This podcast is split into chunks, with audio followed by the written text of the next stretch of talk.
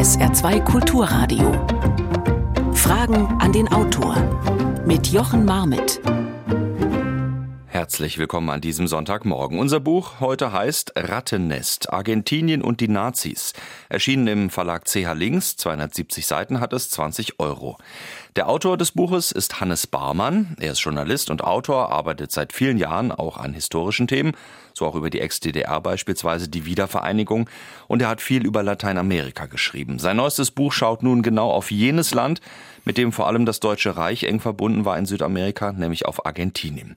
Das ist wie kein anderes ein Land, das von den Nazis profitieren wollte, das wie kein zweites zur neuen Heimat für Nazi-Größen nach dem Krieg wurde und das noch immer für Legenden rund um Hitler und dessen Schergen gut ist. Um zu verstehen, wie diese teils fatalen Beziehungen zustande gekommen sind, was daraus wurde, wie sehr Menschen unter ihnen leiden mussten, wie lange sie auch in die Zeit der BRD gewirkt haben, vielleicht bis heute, Fragezeichen. Dazu dient dieses Buch. Freue mich auf eine aufschlussreiche und interessante Stunde mit ihm.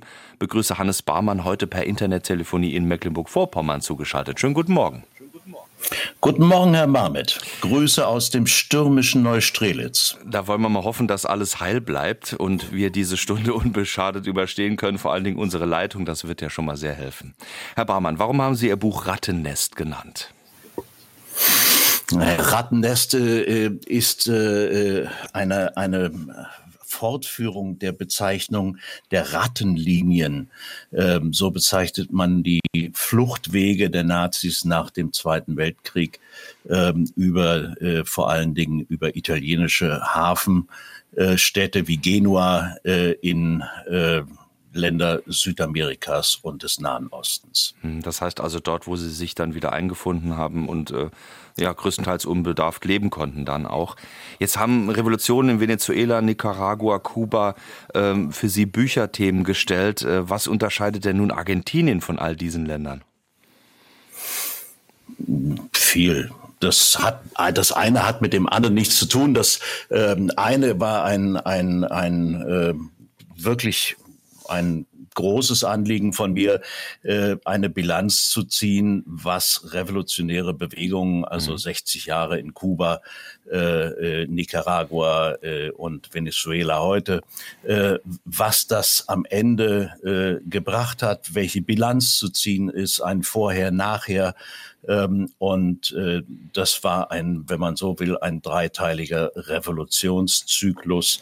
Nein, damit hat das argentinische Thema überhaupt nichts zu tun. Aber auch diese Länder unterscheiden sich äh, in der Thematik. Äh die Nazis und äh, das, was aus ihnen wurde, vor allen Dingen nach dem Zweiten Weltkrieg, doch deutlich im Sinne von Argentinien, das eine ganz besondere Rolle einnimmt. Äh, Argentinien nimmt in der Tat eine ähm, besondere Rolle ein, weil es ähm, äh, ja eben auch eine besondere äh, Stellung innerhalb der lateinamerikanischen Staaten innehat. Äh, es liegt äh, am südlichsten äh, vor der Antarktis, ist ein Land, was mehr als alle anderen Länder der Region von der Einwanderung geprägt ist, und zwar von der europäischen Einwanderung, äh, die gewünscht war, die von den äh, unabhängig gewordenen äh, Regierenden in Buenos Aires ausdrücklich in der Verfassung festgelegt wurde von 1853, die Förderung der europäischen äh, Einwanderung mit allen Mitteln und äh, äh unter Beseitigung aller Hindernisse und so ist äh, das Land in den darauffolgenden Jahrzehnten äh, von Grund auf, kann man sagen, äh, neu strukturiert worden. Gibt Scherz, wo, woher kommen die Mexikaner, die kommen von den Azteken, woher kommen die Peruaner, die kommen von den Inkas. Da haben wir schon ja, die Leitungsprobleme die wieder. Herr Baumann, Sie sind leider sehr das, verzerrt nur zu hören. Weiß nicht, ob Sie mich hören können. Sie sind leider sehr verzerrt zu hören. Bitten wir an der Stelle zu entschuldigen. Herr Barmann ist gerade darüber am Referieren, warum Argentinien sich unterscheidet von den anderen Ländern in Lateinamerika. Falls die Leitung gleich wieder weg ist, dann werden wir es telefonisch nochmal probieren müssen. Ähm, ja, also es unterscheidet sich. Sie waren gerade mit dabei. Ähm, das heißt, die europäische Einwanderung ist die, die maßgeblich natürlich Argentinien geprägt hat. Es gab aber immer so einen Grundgedanken und der hat sich ja, der zieht sich ja auch durch Ihr Buch, äh, dass es ähm, eine besondere Form von europäisch sein soll. Äh, zunächst einmal äh, generell äh, europäisch, das heißt weiß, das heißt äh, äh mit europäischen äh, Traditionen. Wenn Sie heute in Buenos Aires wohnen, dann fühlen sie sich wie in einer europäischen Großstadt. Das ist äh, im Unterschied zu äh, nahezu allen anderen äh, Städten des Kontinents. Äh, man merkt äh, äh das auf Tritt und Schritt. Die Mehrheitsbevölkerung hat spanische und italienische Wurzeln. Äh, da sind Franzosen, da sind Engländer, aber eben auch eine sehr, sehr starke deutsche Community. Hannes Barmann ist heute zu Gast. Mit seinem Buch Rattennest, Argentinien und die Nazis, erschienen im CH Links Verlag. Sie können gerne Fragen stellen. 0681 65 100, das ist die Nummer, die Sie anrufen können. Oder an Fragen an den Autor mit Bindestrichen dazwischen at sr.de die Adresse für Ihre Mail. Und dann können Sie mitdiskutieren hier bei Fragen an den Autor. Heute mit Hannes Barmann hier auf SR2 Kulturradio. Beginnen wir doch mal im 19. Jahrhundert, wo Ihr Buch ja auch irgendwo ansetzt. Da wird Argentinien so ein bisschen aufgeteilt, hat man den Eindruck, und die Deutschen sind da gleich mit dabei. Also beispielsweise auch äh, mit der Gründung der Deutschen Bank 1887, also sehr früh schon, als die große Einwanderung dann einsetzte, immer wieder deutsche Interessen, die da ja, obwohl, also einerseits privat, andererseits natürlich auch größer, von der äh, Politik her immer wieder ähm, ja, einen Platz gefunden haben, kann man vielleicht so sagen. Deutschland war zum Ausgang oder im letzten Drittel des 19. Jahrhunderts eine aufstrebende Weltmacht, äh, ökonomisch äh, äh stark äh, durch die Reichseinigung und suchte natürlich neue Märkte und fand sie in Argentinien aufs Beste, weil dort waren deutsche Produkte, deutsche Waren, deutsche Tugenden äh, sehr gefragt. Äh, der eigentliche deutsche Einfluss liegt aber woanders.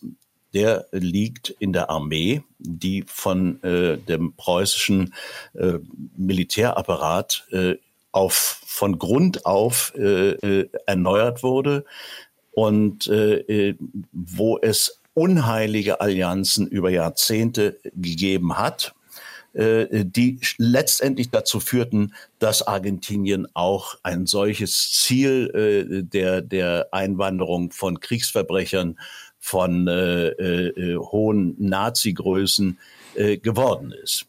Also wenn man ins 19. Jahrhundert schaut, äh, beispielsweise, da ähm, hat die Armee geholfen, bei der Ausbildung. Und dann sind natürlich die großen Helden, in Anführungszeichen, die aus dem kolonialen deutschen Afrika kamen, die sind dann zum Teil in ja, Argentinien eingesetzt worden. Also das war schon so die erste Verbindung.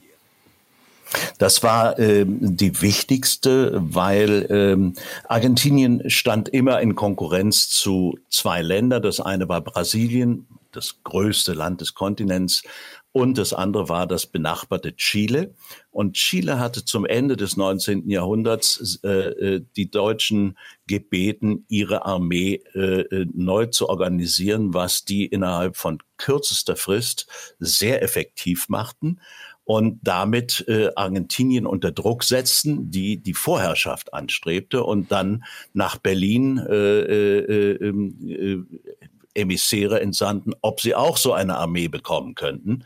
Und äh, was sich dann anschließend äh, äh, entwickelte, ist ohne Beispiel. Also äh, die äh, argentinische Armee äh, bekam das äh, preußische äh, Feldreglement, bekam preußische Uniformen, bekam die äh, berühmt berüchtigte Pickelhaube, äh, bekam äh, eigentlich im Prinzip ein, war die, die argentinische Armee eine Kopie äh, der preußischen Regimenter, wo viele argentinische Offiziere über mehrere Jahre äh, äh auch Ausbildung äh, genommen haben in Deutschland, Teil dieser Regimenter waren, nahezu perfekt Deutsch sprachen. Die Ausbildung aller Offiziere wurde deutsch geprägt, war von deutschen Strategen äh, äh, inspiriert. Äh, man las Deutsch äh, und äh, das führte dazu, dass der Militärapparat äh, äh, am Ende etwas war, was man als germanophil bezeichnet. Und äh, als die äh, äh, Militärs 1930 zum ersten Mal putschten, äh, waren es genau diese, äh, äh, die mittlerweile in die höchsten Positionen aufgestiegen waren, äh, die die Macht übernahmen und die sie dann auch nicht mehr losließen. War das nur eine Frage der Führungsebene oder war das eigentlich schon der Beginn, auch ähm, die große Masse der Menschen eigentlich einzuteilen in Argentinien? Nein, das war äh, in der Tat eine geschlossene Gruppe. Das waren die, äh, das waren die Offiziere und das waren die Unteroffiziere. Ähm, aber äh, äh auf die breite Masse äh, äh, strahlte das nicht aus. Das war äh, ein, ein in der Tat eben eine geschlossene Kaste, aber eine sehr mächtige. Und da hatte Deutschland einen starken Einfluss, der ergänzt wurde durch die deutsche äh, Community die sich sehr schnell, äh, eigentlich schneller als überall woanders, äh, den Nazis äh, anschloss, noch bevor die äh, die Regierung übernahmen. 1933 gründete sich schon 1931 eine NSDAP-Auslandsorganisation in Buenos Aires, die schnell äh, sich verbreitete, vergrößerte, der Einfluss äh, dominant wurde. Äh, die deutschen äh, Vereine, von denen es unendlich viele gab, äh, äh, dort die, die, die, die Wortführung übernahmen und äh, Schulen wurden äh, äh, unter äh, die Nazi-Flagge gestellt. Lehrer aus Deutschland mussten ein Bekenntnis zum Nationalsozialismus abgeben. Das war sozusagen die Komponente, die in die Gesellschaft stark hineinreichte. Kleine Randnotiz aus der Gründungszeit Argentiniens, eines der Nationalinstrumente dort, das Bandoneon auch von einem Deutschen mit dorthin gebracht und sogar nach ihm benannt. Steht auch in dem Buch das, von Hans Barmann zu lesen. Das war Herr Band aus Chemnitz, äh, der dieses Bandonium ent entwickelte und äh, was bis heute natürlich wirklich das Nationalinstrument ist. Sie hören Fragen an den Autor Hannes Barmann mit Rattennest, Argentinien und die Nazis heute hier auf SA2 Kulturradio. Eine erste Frage. Ich weiß nicht, ob es immer noch so ist, aber früher ist mir aufgefallen, dass besonders viele Spieler der argentinischen Fußballnationalmannschaft sehr europäisch aussehen. Meine Frage daher an den Autor, ist von den lateinamerikanischen Ländern Argentinien dasjenige, das am stärksten europäisch geprägt ist? Herr Baumann. Ja, äh, das ist in der Tat so. Also äh, äh, es ist äh, der feste politische Wille gewesen im 19. Jahrhundert, Argentinien äh, äh, zu einem europäisch geprägten Staatswesen zu machen. Und äh, es hat sich unseligerweise damals bereits eine stark rassistische Komponente eingeschlichen. Ähm, also äh, äh, es war die Rede von einer argentinischen Rasse ähm, und die war nicht nur äh, in die Richtung, was man sich wünschte an Einwanderung äh, geprägt, sondern vor allen Dingen, was man gerne loswerden wollte. Und das waren vor allen Dingen zwei Gruppen. Das war zum einen war das die äh, indigene Bevölkerung. Argentinien prägende Monokultur wie die Azteken oder die Inkas, äh, sondern hatte eine, eine ganze Reihe von, von äh, äh, äh, Stämmen und von, von Kulturen, die gar nicht so bekannt sind, die aber sehr präsent waren, hm. übers ganze Land verteilt. Und ähm, die wollte man loswerden. Ähm, es gibt äh, vom äh, äh damaligen Staatspräsidenten, einem General Julio Roca, äh,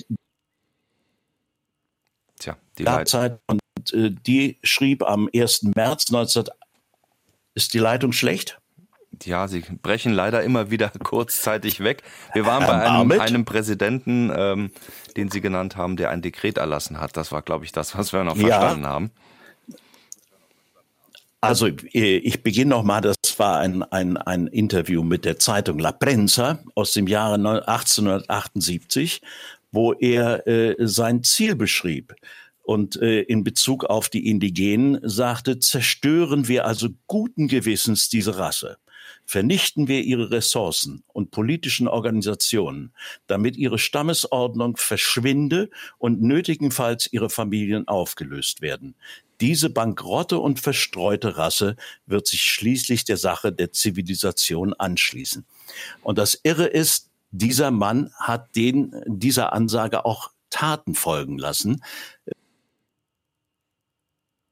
äh, einem sogenannten Begriff, ein Kampfbegriff war. Denn Patagonien, wo es vor allen Dingen äh, äh, dort eine Konzentration von Indigenen gab, ging es natürlich nicht darum, eine Wüste zu erobern, sondern das war durchaus fruchtbares Weideland hm. ähm, und äh, später die Kornkammer Argentiniens. Und dort wurde in der Tat mit der Armee, äh, wurden weite Teile der Indigenen vernichtet. Und zwar mit der gerade erfundenen Waffe des Maschinengewehrs. Und ähm, das, was mich wirklich also bis heute irgendwie fragen lässt, äh, äh, dass noch 1999 die erste Serie der 100 Peso-Scheine in Argentinien genau diese, diesen sogenannten Wüstenkrieg verherrlicht und auch den äh, äh, Präsidenten Roca. Hannes Barmann zu Gast heute mit einer leider etwas wackeligen Leitung zum Thema Rattennest. Das bin, bin, bitten wir an dieser Stelle nochmal zu entschuldigen. Bin auch schon ganz aus dem Takt, irgendwie, weil das immer so ein klein bisschen abbricht. Aber damit müssen wir jetzt leider zurechtkommen. Wir verstehen Sie trotzdem, Herr Barmann, und freuen uns auf Ihre Antworten, gerade mit einem tiefen Blick in die Geschichte Argentiniens hinein und wo vielleicht auch. Aber Grund ich muss noch ja. zu den Fußballspielern kommen. Ja, genau, das wollte ich Sie noch fragen, aber antworten Sie noch auf die Fußballspieler, bitte. Die Fußballspieler in der Tat, da ist die Beobachtung völlig richtig. Ähm, äh, die könnte genauso äh, äh, in der äh, Serie A in Italien spielen, die würden überhaupt nicht auffallen. Ähm, es äh, äh, im Gegenteil, also wir haben überall äh, mittlerweile auf der Welt äh, sehr diverse Mannschaften. Ähm, äh, nur in Argentinien tritt eigentlich immer äh, eine rein weiße Mannschaft an sehr begabt, keine Frage, aber äh, äh, das ist eben auch ein, ein, ein Teil äh, der zweiten Volksgruppe, die vernichtet wurde, nämlich die Afro-Argentinier. Von denen redet heute überhaupt keiner mehr. Äh, Anfang des 19. Jahrhunderts war jeder Dritte äh, in Buenos Aires, war Abfahren der Sklaven, die äh, über Argentinien verkauft wurden nach Südamerika und die dort geblieben sind. Heute gibt es diese, diesen Teil der argentinischen Gesellschaft faktisch nicht mehr. Eine weitere Frage an Hannes Baumann. Juan Perón, der General, ist äh, im April 45 an die Macht gekommen in Argentinien, bekannt als Mann von Evita Perón. Äh, der ist eigentlich eher links ausgerichtet gewesen, war mit den Gewerkschaften verbunden, hat sich als Pro-Arbeiterbewegung ausgegeben.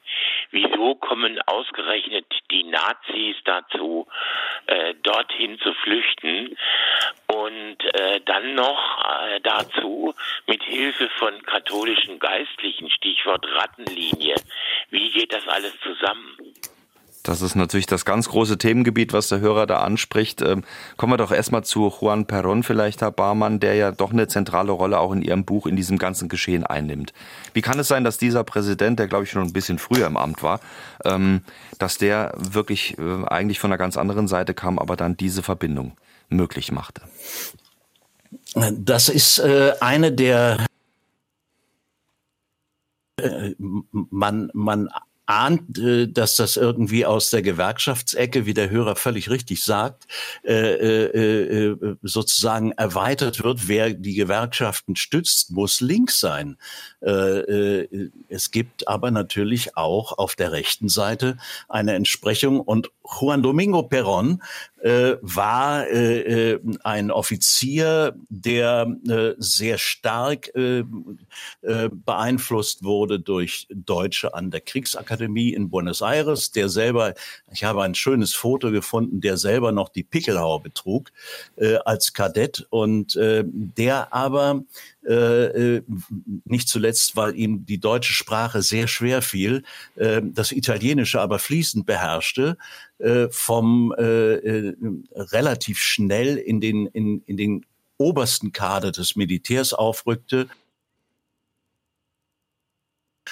in Italien geschickt wurde, wo er die äh, politische Ökonomie des Faschismus äh, studierte und äh, wo er letztendlich sein gesamtes ge gesellschaftliches äh, äh, äh, Gebilde ähm, äh, abgenommen hat äh, aus dem italienischen Faschismus.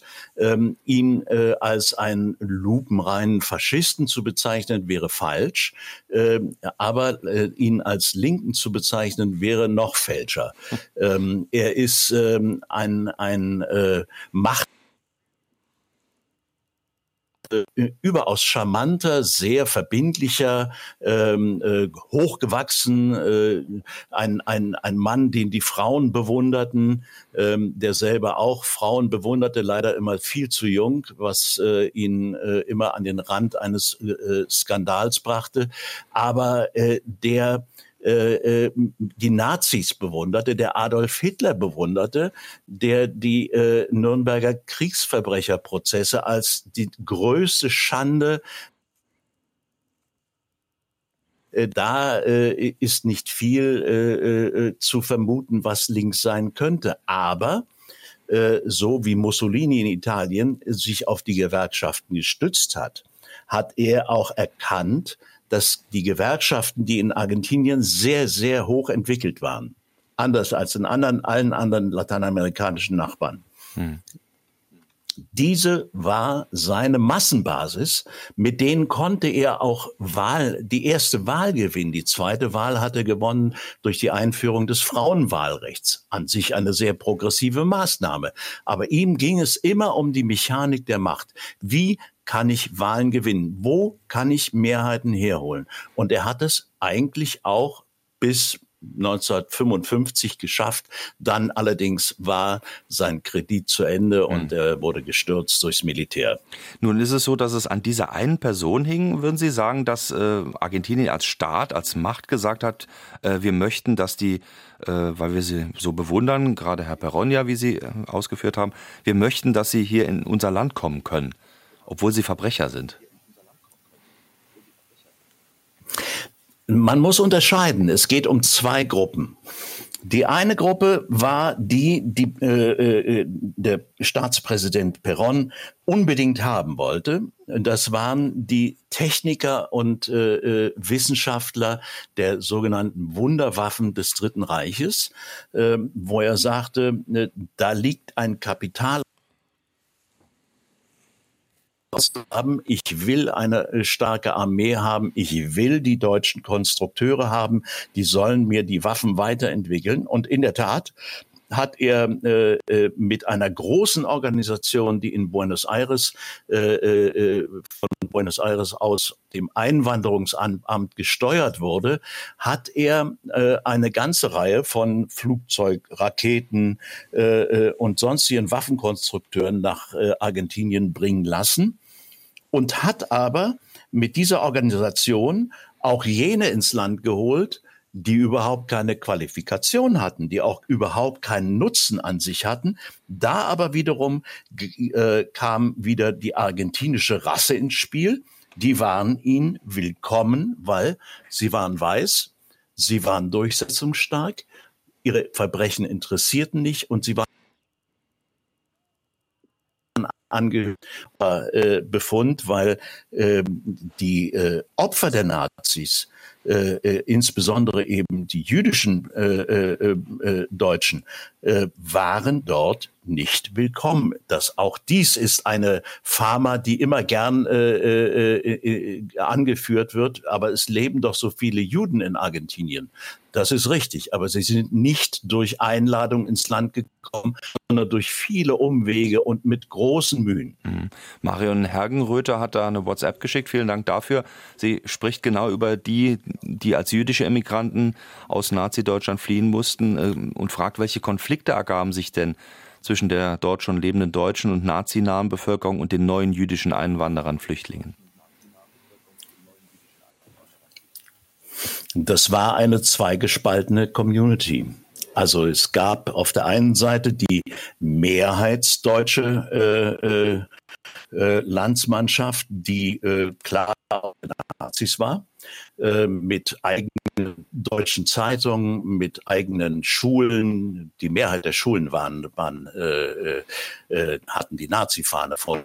Ähm, und es gab so jetzt müssen wir, glaube ich, an dem Punkt. Herr Barmann, ich muss Sie kurz unterbrechen. Wir werden Sie jetzt äh, einfach äh, auf äh, Ihrer äh, Handynummer anrufen, weil die Leitung immer wieder wegbricht und leider ja, die Zusammenhänge, die Zusammenhänge leider nicht mehr verstanden werden. Also, es klinge gleich bei Ihnen. Ich moderiere in der Zeit mal weiter und sage nochmal, wo wir sind. Wir sind bei Hannes Barmann. Rattennest, Argentinien und die Nazis, so heißt das Buch heute bei Fragen an den Autor. Und wir sind gerade dabei zu klären, wie das Zusammenleben in Argentinien geklappt hat. Und zwar zwischen den ja, Geflüchteten, die ins Land äh, rein sollten, nämlich äh, auch Nazi-Größen und beispielsweise jüdischen Flüchtlingen beziehungsweise Auswanderern, die vor den Nazis geflohen sind. Und jetzt hoffe ich, dass wir weiter an diesem Thema arbeiten können mit Hannes Barmann. Können Sie mich denn hören? Perfekt. Herr Marmet, ich höre Sie. Sehr schön. Dann machen wir gleich weiter bei diesem Thema, jetzt eben ja. in Telefonqualität, aber dafür hoffen wir, dass die Leitung auch bestehen bleibt. Also es war eine Zweiklassengesellschaft oder vielleicht könnte man sagen, die haben äh, nebeneinander hergelebt oder haben die sich auch gegenseitig, äh, beziehungsweise haben die Nazis da in irgendeiner Form die Deutschen äh, Druck ausgeübt auf die anderen im Land? Ja, das äh, war fast unvermeidbar, weil, äh, wie gesagt, die Nazi-Organisation tief gestaffelt mit allem, was man äh, äh, in Deutschland selbst äh, vorfand, an deutscher Arbeitsfront, äh, die sozusagen die, die Gewerkschaften ersetzten, äh, Nationalsozialistischer Lehrerbund und, und, und, Hitlerjugend. Ähm, die haben die, die, die deutsche Bevölkerung in Argentinien frühzeitig ausgespäht, also schon äh, Ende der 20er, Anfang der 30er Jahre wurden immer wieder äh, den Nazi-Angehörigen Fragebögen äh, umhergeschickt. Wer lebt in ihrer Umgebung? Wie kann man ihn einschätzen? Ist er pro Deutschland? Ist er gegen Deutschland? Hat er einen jüdischen Hintergrund? Und, und, und. Ähm, die wussten sehr genau, wer auf ihrer Seite war und wer auf der anderen Seite war. Und auf der anderen Seite war eine kleine, aber sehr kämpferische ähm, Gemeinschaft, ähm, die ihrerseits ein, ähm, äh, eine Zeitung hatte, das argentinische Tageblatt, was bis heute existiert und ähm, eine der, der herausragendsten ähm, äh, Anti-Nazi-Publikationen in der Welt war. Ähm, zugleich hat, äh, ähm, äh, hat dieser Teil der deutschen, äh, man muss dazu sagen, auch schweizerischen und österreichischen äh, Bevölkerung eine eigene Schule gegründet, mhm. nämlich die Pestalozzi-Schule, mit der äh, mich verbindet, dass ich vor zwei Jahren, als ich das letzte Mal in Buenos Aires war, meinen Enkel zu einem Schüleraustausch hingebracht habe ähm, und äh, die diese Tradition bis heute weiterführt. Pestalozzi-Schule ist auch die Schule, wo, das werden die einen oder anderen vielleicht auch noch im Ohr haben, Edith Aron, saarländische Übersetzerin, Schriftstellerin, äh, die auch nach Argentinien ausgewandert war, ebenfalls besucht hat in den 30er Jahren. Davon genau. hat sie genau. mal erzählt. Jetzt ist es so, Sie ähm, schreiben ja auch darüber, dass es 1919 das einzige Pogrom in Lateinamerika gab, nämlich in Argentinien. Und das zeigt ja auch schon mal was das ist leider Gottes wirklich ein, ein, ein ganz trübes Kapitel, weil ähm, äh, das äh, hat man eigentlich so nicht vermutet. Ähm, die jüdische Einwanderung setzt eigentlich erst Ende des 19. Jahrhunderts ein. Ähm, und äh, es war sogar kurzzeitig im Gespräch, äh, das Auswanderungsland äh, für die Juden in Europa zu werden. Theodor Herzl, der Erfinder des mit seinem Buch Der Judenstaat, der Gründer des Zionismus, hatte die Frage gestellt, entweder Palästina mit seinen historischen Bezügen zum Judentum oder Argentinien, wo ja so viel Land ist, wo so viel Freiheit ist. Äh, und äh, wenn das so gekommen wäre, dann würde man heute in Patagonien Deutsch sprechen. Ähm, es ist nicht dazu gekommen. Äh, und gleichzeitig mit der Einwanderung äh, Anfang des 19. Jahrhunderts äh, kam sofort äh, ein, eine starke antisemitistische Welle auf. Ähm, es äh, erschienen äh, äh, antisemitistische Werke, die in Zeitungen, in Fortsetzungsromanen Form veröffentlicht wurden. es blühte überall ähm, der, der, die, die ähm, der, der Hass äh, kann man eigentlich nicht sagen. Der Hass äh, entfachte sich nach der Revolution äh, in Russland, ähm, wo äh, äh, vor allen Dingen eben die Rechten ähm, vermuteten, dass äh, die sogenannten Russos, äh, mit denen äh, äh, meistens die Juden gemeint waren, jetzt auch in Argentinien anfangen würden, äh, eine Revolution anzuzetteln. Und deswegen kam es im Anschluss an einen Streik 1919 äh, zu einem wirklich regelrecht widerlichen Pogrom und äh, es gibt einen Film, den kann man über YouTube an, äh, abrufen. Äh, das ist äh, der Film von äh, Hermann Schwarzbart, der 2006 äh, erschien, und Pogrom in Buenos Aires. Und der dieses wirklich also in einer bedrückenden Dichtheit ähm, schildert. Und vielleicht kann ich ganz kurz einen, einen, einen Satz ähm, der Schilderung aus aus der damaligen Zeit. Die jiddische Zeitung, die damals in Buenos Aires erschien, schrieb am 10. Januar, Reiter trieben alte Juden nackt durch die Straßen von Buenos Aires. Sie schnitten ihnen die grauen Bärte ab und als sie mit dem Tempo der Pferde nicht standhalten vermochten, wurden sie über das Pflaster geschleift, während die Körper der noch Laufenden von den Reitern ununterbrochen mit ihren Säbeln und Peitschen geschlagen wurden. Das äh, äh, setzt sich fort. Ähm, dann auch mischte sich mit den mit den zunehmend äh, äh nationalsozialistisch äh, äh, geprägten Militärs.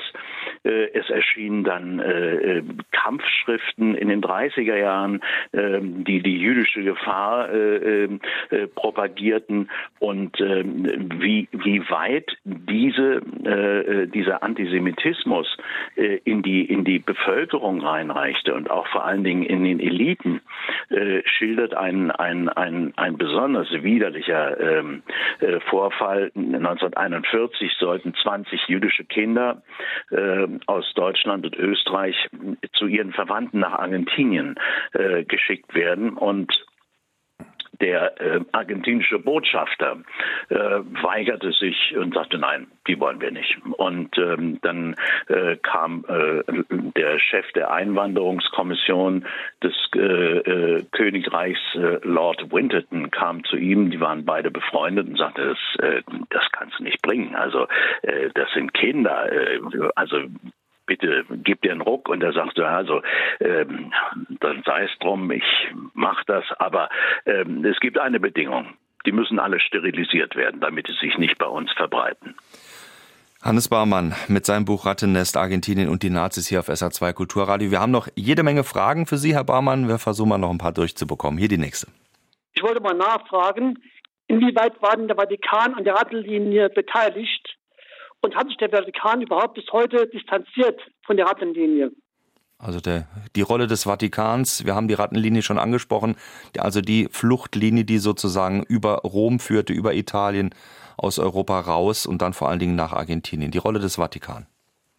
Die Rolle des Vatikan ist äh, heute unumstritten äh, belegt äh, durch zahlreiche Dokumente äh, und in, äh, im Mittelpunkt äh, steht ein deutscher Bischof, der Bischof Hudal, ähm, der ein, ein in der Wolle gefärbter Nazi gewesen ist, der den, den katholischen Gläubigen den Nationalsozialismus in Bücherform nahebrachte und der dann auch zur zentralen Drehscheibe wurde, wenn äh, es darum ging, äh, Leuten einen Passierschein auszustellen und ihnen dann sozusagen die, Weiter, äh, die Weiterreise nach Genua und von dort aus dann das Schiff nach Argentinien zu ermöglichen.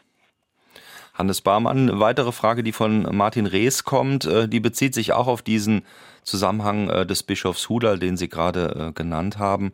Und zwar geht es darum, dass im, sogar Klöster in Sachen Rattenlinien und äh, so weiter beteiligt waren. Wie ist denn in Sachen Aufarbeitung die Zusammenarbeit, fragt Martin Rees.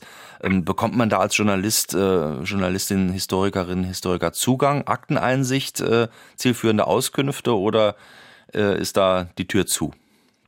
Das kann ich Ihnen ehrlicherweise nicht sagen, weil ich äh, an diesem Thema nicht gearbeitet habe. Dazu gibt es Arbeiten, aber äh, ich habe äh, äh mich vor allen Dingen auf die argentinischen Quellen bezogen und da insbesondere auf die äh, äh, Ursachen und Entwicklungen, die am Ende zu dieser schrecklichen Situation geführt haben, dass die Massenmörder willkommen waren und ihre Opfer nicht. Das heißt, ähm, Sie schreiben allerdings schon darüber, dass es natürlich eine Verstrickung gibt. Und vorhin hat der Hörer ja auch gefragt, äh, gibt es da heute sozusagen auch ein Eingestehen? Ähm, haben Sie da irgendwas in Erfahrung bringen können? Äh, das ist unstrittig. Also äh, da muss man nichts eingestehen. Das ist, äh, das steht in in in äh, in Beton und Eisen gegossen. Also da gibt's überhaupt kein, keine Deutungsmöglichkeit mehr. Ähm, und was die Verstrickung des Vatikans mit dem Dritten Reich bezieht, da ist mit Sicherheit noch nicht alles aufgearbeitet. Eine weitere Frage.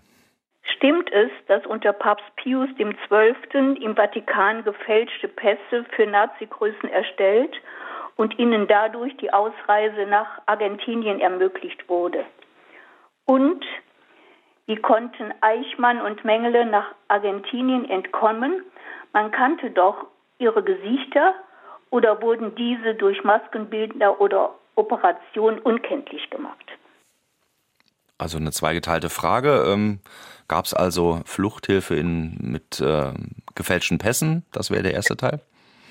Also es ist so, dass äh, die, äh, die Mehrzahl der Nazis äh, ist mit äh, Pässen des äh, Roten Kreuzes.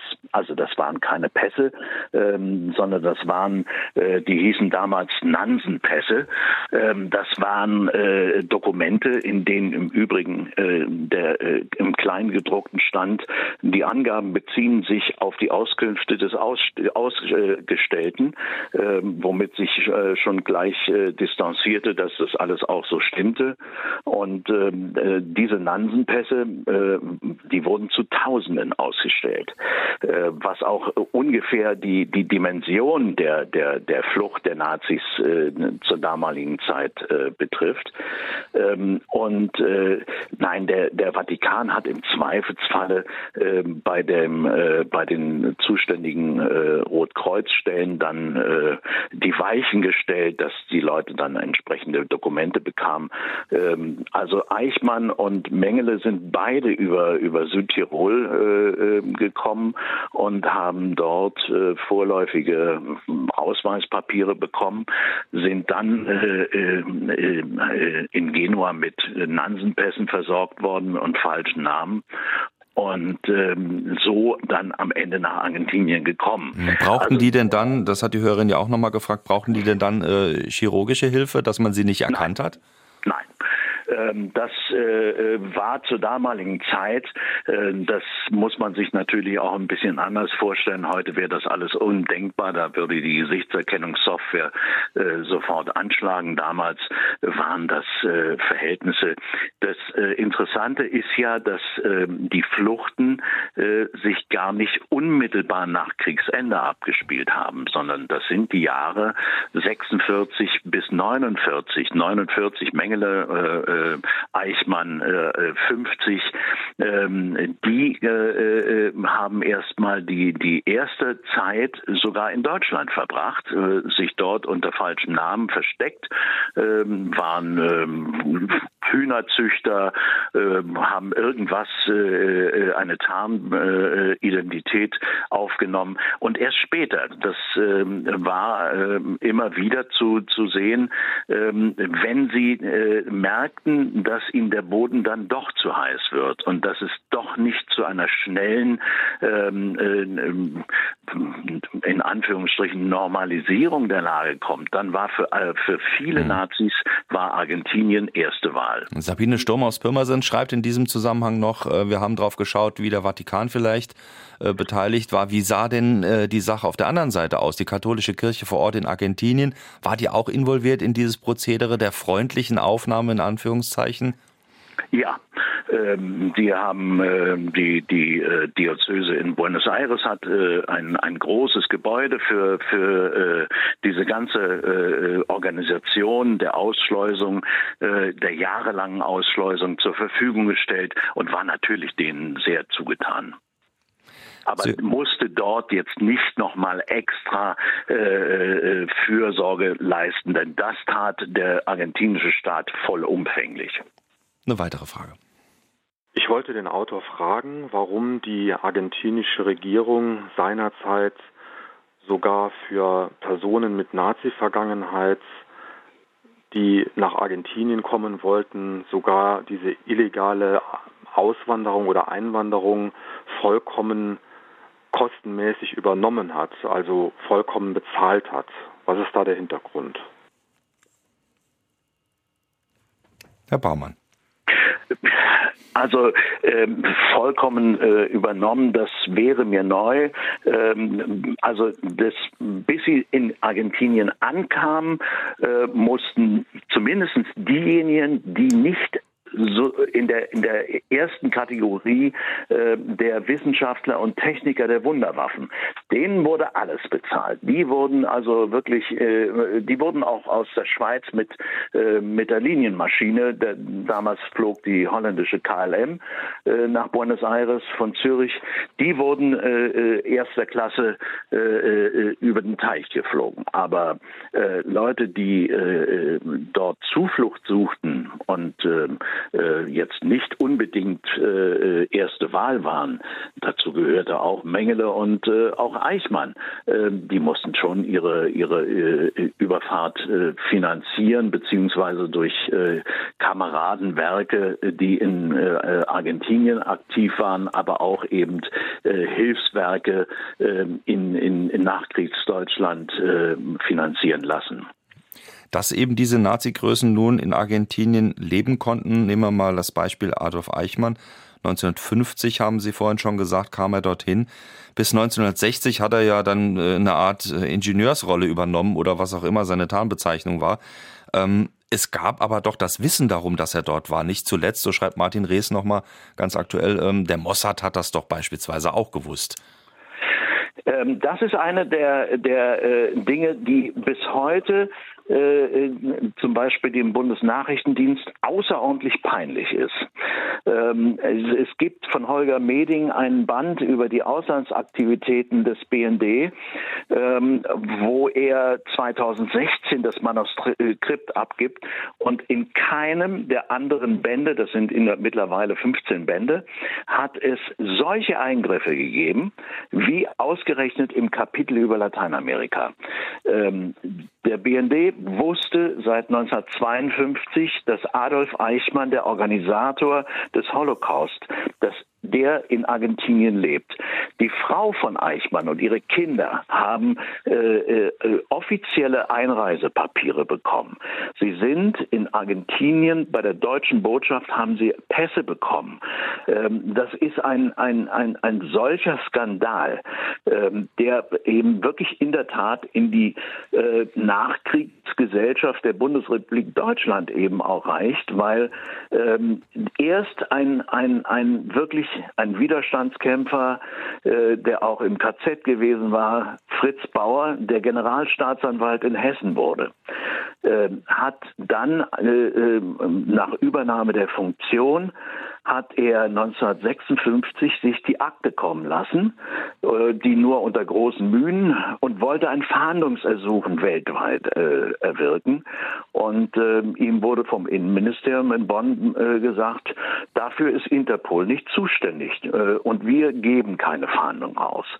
Ähm, er ist äh, eigentlich nur gegen Mauern gerannt mhm. und hat am Ende 1957 sich an die Mossad-Residentur äh, äh, in Köln gewandt, weil er nicht mehr weiter konnte und nicht mehr weiter wusste und hat ihnen damals äh, den Tipp gegeben, den er bekommen hatte, dass Adolf Eichmann in Argentinien völlig frei und ungehindert lebt. Hm, und dann wurden dann in den Folgejahren ja auch bis zum Prozess hin dann eben Schritte im Geheimen vor allen Dingen unternommen. Aber wie sieht's denn aus mit der Aufarbeitung dieses Kapitels heute in Deutschland?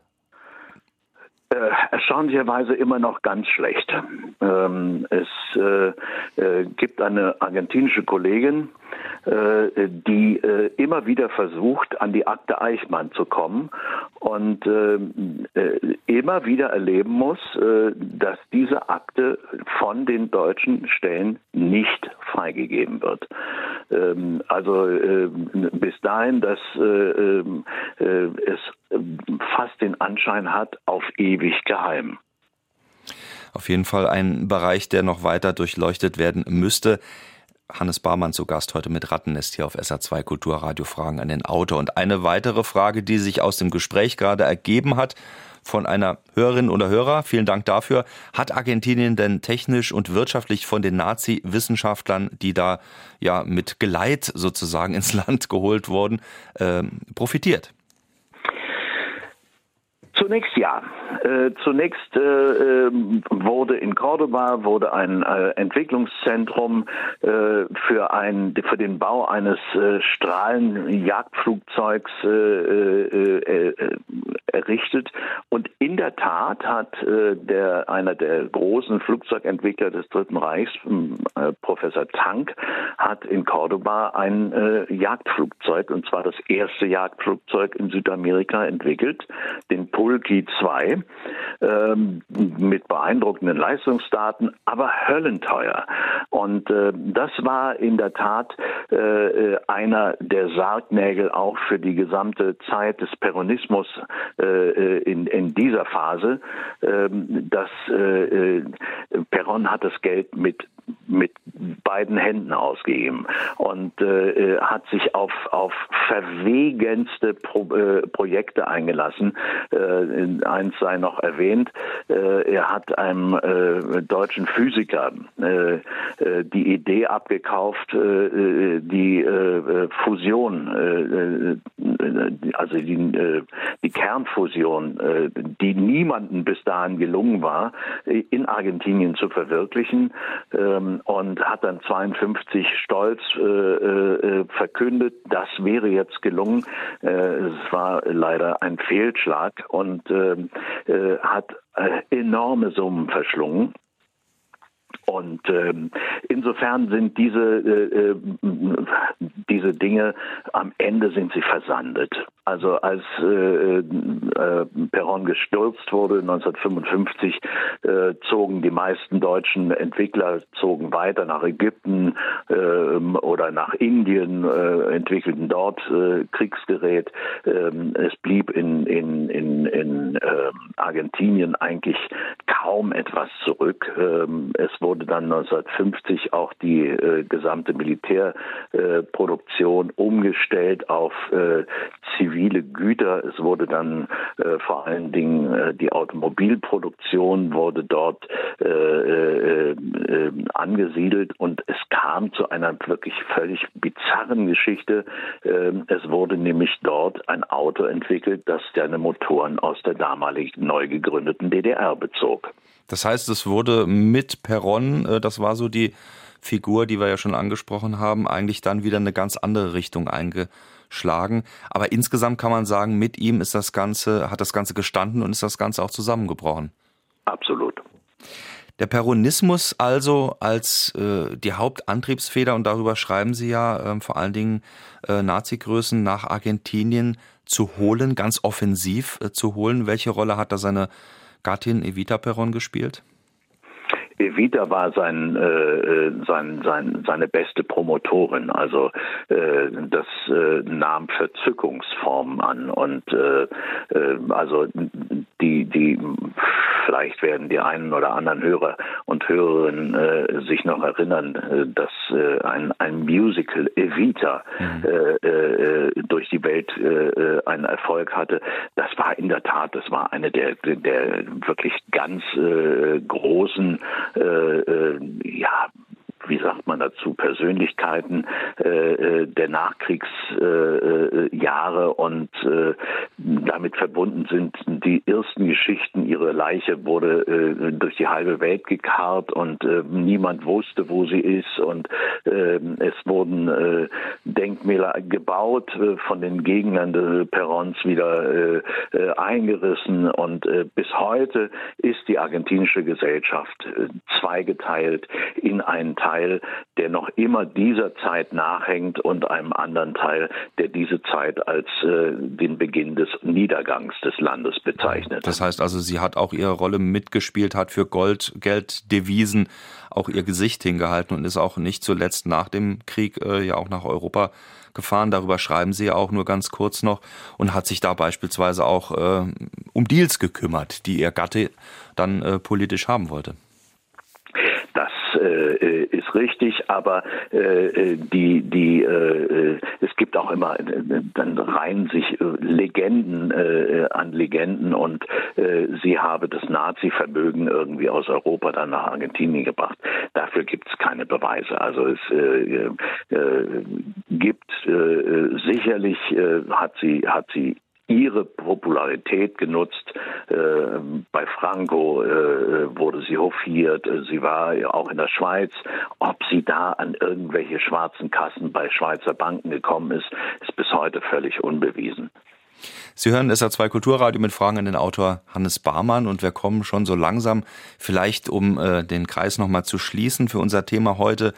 Eine Frage, vielen Dank dafür. Ähm, wie sieht's denn eigentlich aus mit der Aufarbeitung ähm, vor allem auch äh, des eigenen, ja, Sie haben es vorhin rassistisch begründeten Teils der argentinischen Geschichte äh, in Argentinien aus. Also Sie haben vorhin da einen äh, Geldschein erwähnt, wo immer noch jemand äh, verherrlicht wird, der einen Wüstenkrieg angezettelt hat sprich die Ausrottung der Ureinwohner. Ähm, wie sieht's denn nun heutzutage in Argentinien aus? Ist, äh, wird diese Geschichte überhaupt aufgearbeitet? Das, was Argentinien vielleicht irgendwo zugrunde liegt, auch?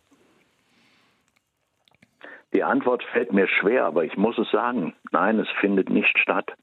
Ähm, es ist, äh, äh, es liegt im Selbstverständnis äh, diese diese äh, argentinische Rasse, die sich eben in einer rein weißen Fußballmannschaft oder äh, in ein äh, Carlos Menem, das war ein peronistischer Präsident, zweimal gewählt, wurde 1996 gefragt, ob es denn in Argentinien noch äh, äh, äh, Leute mit einem afrikanischen Hintergrund gebe. Nein, sagt er, das, äh, das gibt's bei uns nicht. Das ist das Problem Brasiliens.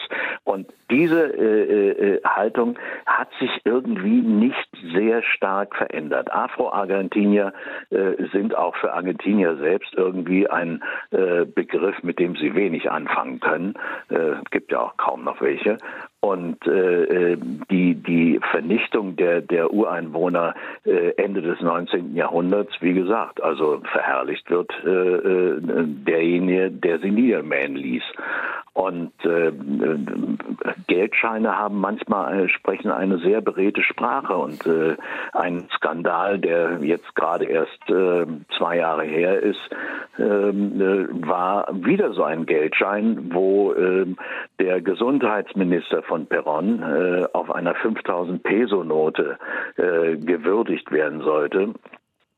Und es äh, erhob sich ein Sturm der Entrüstung, weil äh, dieser Gesundheitsminister war äh, einer der schlimmsten Homophoben und äh, war jemand, der einen KZ-Arzt, äh, an den Dänen äh, Karl Vernet, zu seinem persönlichen Berater machte im Kampf gegen die Homosexualität. Ähm, also eine besondere Sensibilität hat sich bislang noch nicht herausgebildet zu diesen Themen. Sie können im Buch von Hannes Barmann übrigens auch noch natürlich weitere Informationen nachlesen. Da geht es nicht nur um äh, die Perons oder auch die Nazi-Größen, die nach Argentinien ausgewandert sind, sondern es geht auch, und das vielleicht noch am Ende der Sendung als ein Schlusspunkt. Äh, die Geheimorganisation Odessa, die heute auch in vielen Fragen, vielen, vielen Dank dafür, von den Hörerinnen und Hörern immer wieder erwähnt wurde. Also diese angebliche Geheimorganisation, die die Flucht der Nazis auch nach Argentinien organisiert haben soll. Vielleicht eine kurze Antwort, Herr Barmann. Ähm, war es diese Geheimorganisation oder war es dann nicht vielleicht doch Juan Perón? Äh, natürlich war es Juan Perón und diese Geheimorganisation ist eine reine Fiktion. Äh, der Erfinder ist der Bestsellerautor Frederick Forsyth, der 1974 äh, das Buch Odessa äh, schrieb und äh, was übrigens heute wieder aufgelegt und als Hörbuch und wieder fröhliche Urstände findet. diese Organisation hat es nie gegeben. Eine weitere Anmerkung oder Frage noch, die reingekommen ist, wie sah es denn dann aus mit den geflüchteten Verbrechern, die äh, in Argentinien Unterschlupf gefunden haben? Vielleicht als letzte Frage, was würden Sie sagen? Ähm, wie ist das Selbstverständnis? Sie haben sich ja auch über das Land verteilt, der deutschen Community, die es ja nach wie vor gibt in Argentinien. Wie ja, sehen die das heute? Also wie die das sehen, die sind äh, in aller Regel schon in einem biblischen Alter oder gestorben. Und ähm, äh, ansonsten, sie haben sich also insbesondere in so Zentren, wo eben eine, eine äh, deutsche, na nicht Dominanz, aber wo es schon eine starke äh, deutsche Gemeinschaft gab, wie eben zum Beispiel eben in Patagonien, in Bariloche, äh, da waren die dann äh, angesehene Bürger, waren Feinkosthändler, äh, äh, allerdings im ersten Leben waren sie mhm. äh, Gestapo-Henker äh, oder waren Vorsitzende des Schulvereins und mhm. Äh, hatten sich dort äh, eine total bürgerliche Existenz geschaffen. Also, dass sie in irgendeiner Weise reflektierten, was im Dritten Reich passiert ist, ist mir nicht bekannt. Vielen, vielen Dank, Hannes Barmann. Heute mit leichten äh, Leitungsproblemen, aber wir haben es dann doch nochmal hingekriegt. Rattennest, Argentinien und die Nazis. Erschienen im CR Links Verlag. Je ein Exemplar geht heute an Achim Schreiner aus St. Ingbert, Gerhard Bronner aus Sulzbach und Sabine Sturm aus Pirmasens. Und Ihnen vielen Dank, Herr Barmann, fürs Dabeisein. Alles Gute. Ich bedanke mich. Nächste Woche Joachim Bauer mit dem empathischen Gen. Humanität, das Gute und die Bestimmung des Menschen. Es geht nicht zuletzt um sinnerfülltes Leben. Dann hier bei SA2 Kulturradio Fragen an den Autor. Nächste Woche Sonntag, wie immer 9.04 Uhr. Informationen zur Sendung auf sa2.de. Da finden Sie auch den Podcast und natürlich auch diese Sendung und weitere Informationen. Ich sag Tschüss. Am Mikrofon war Jochen Marmit.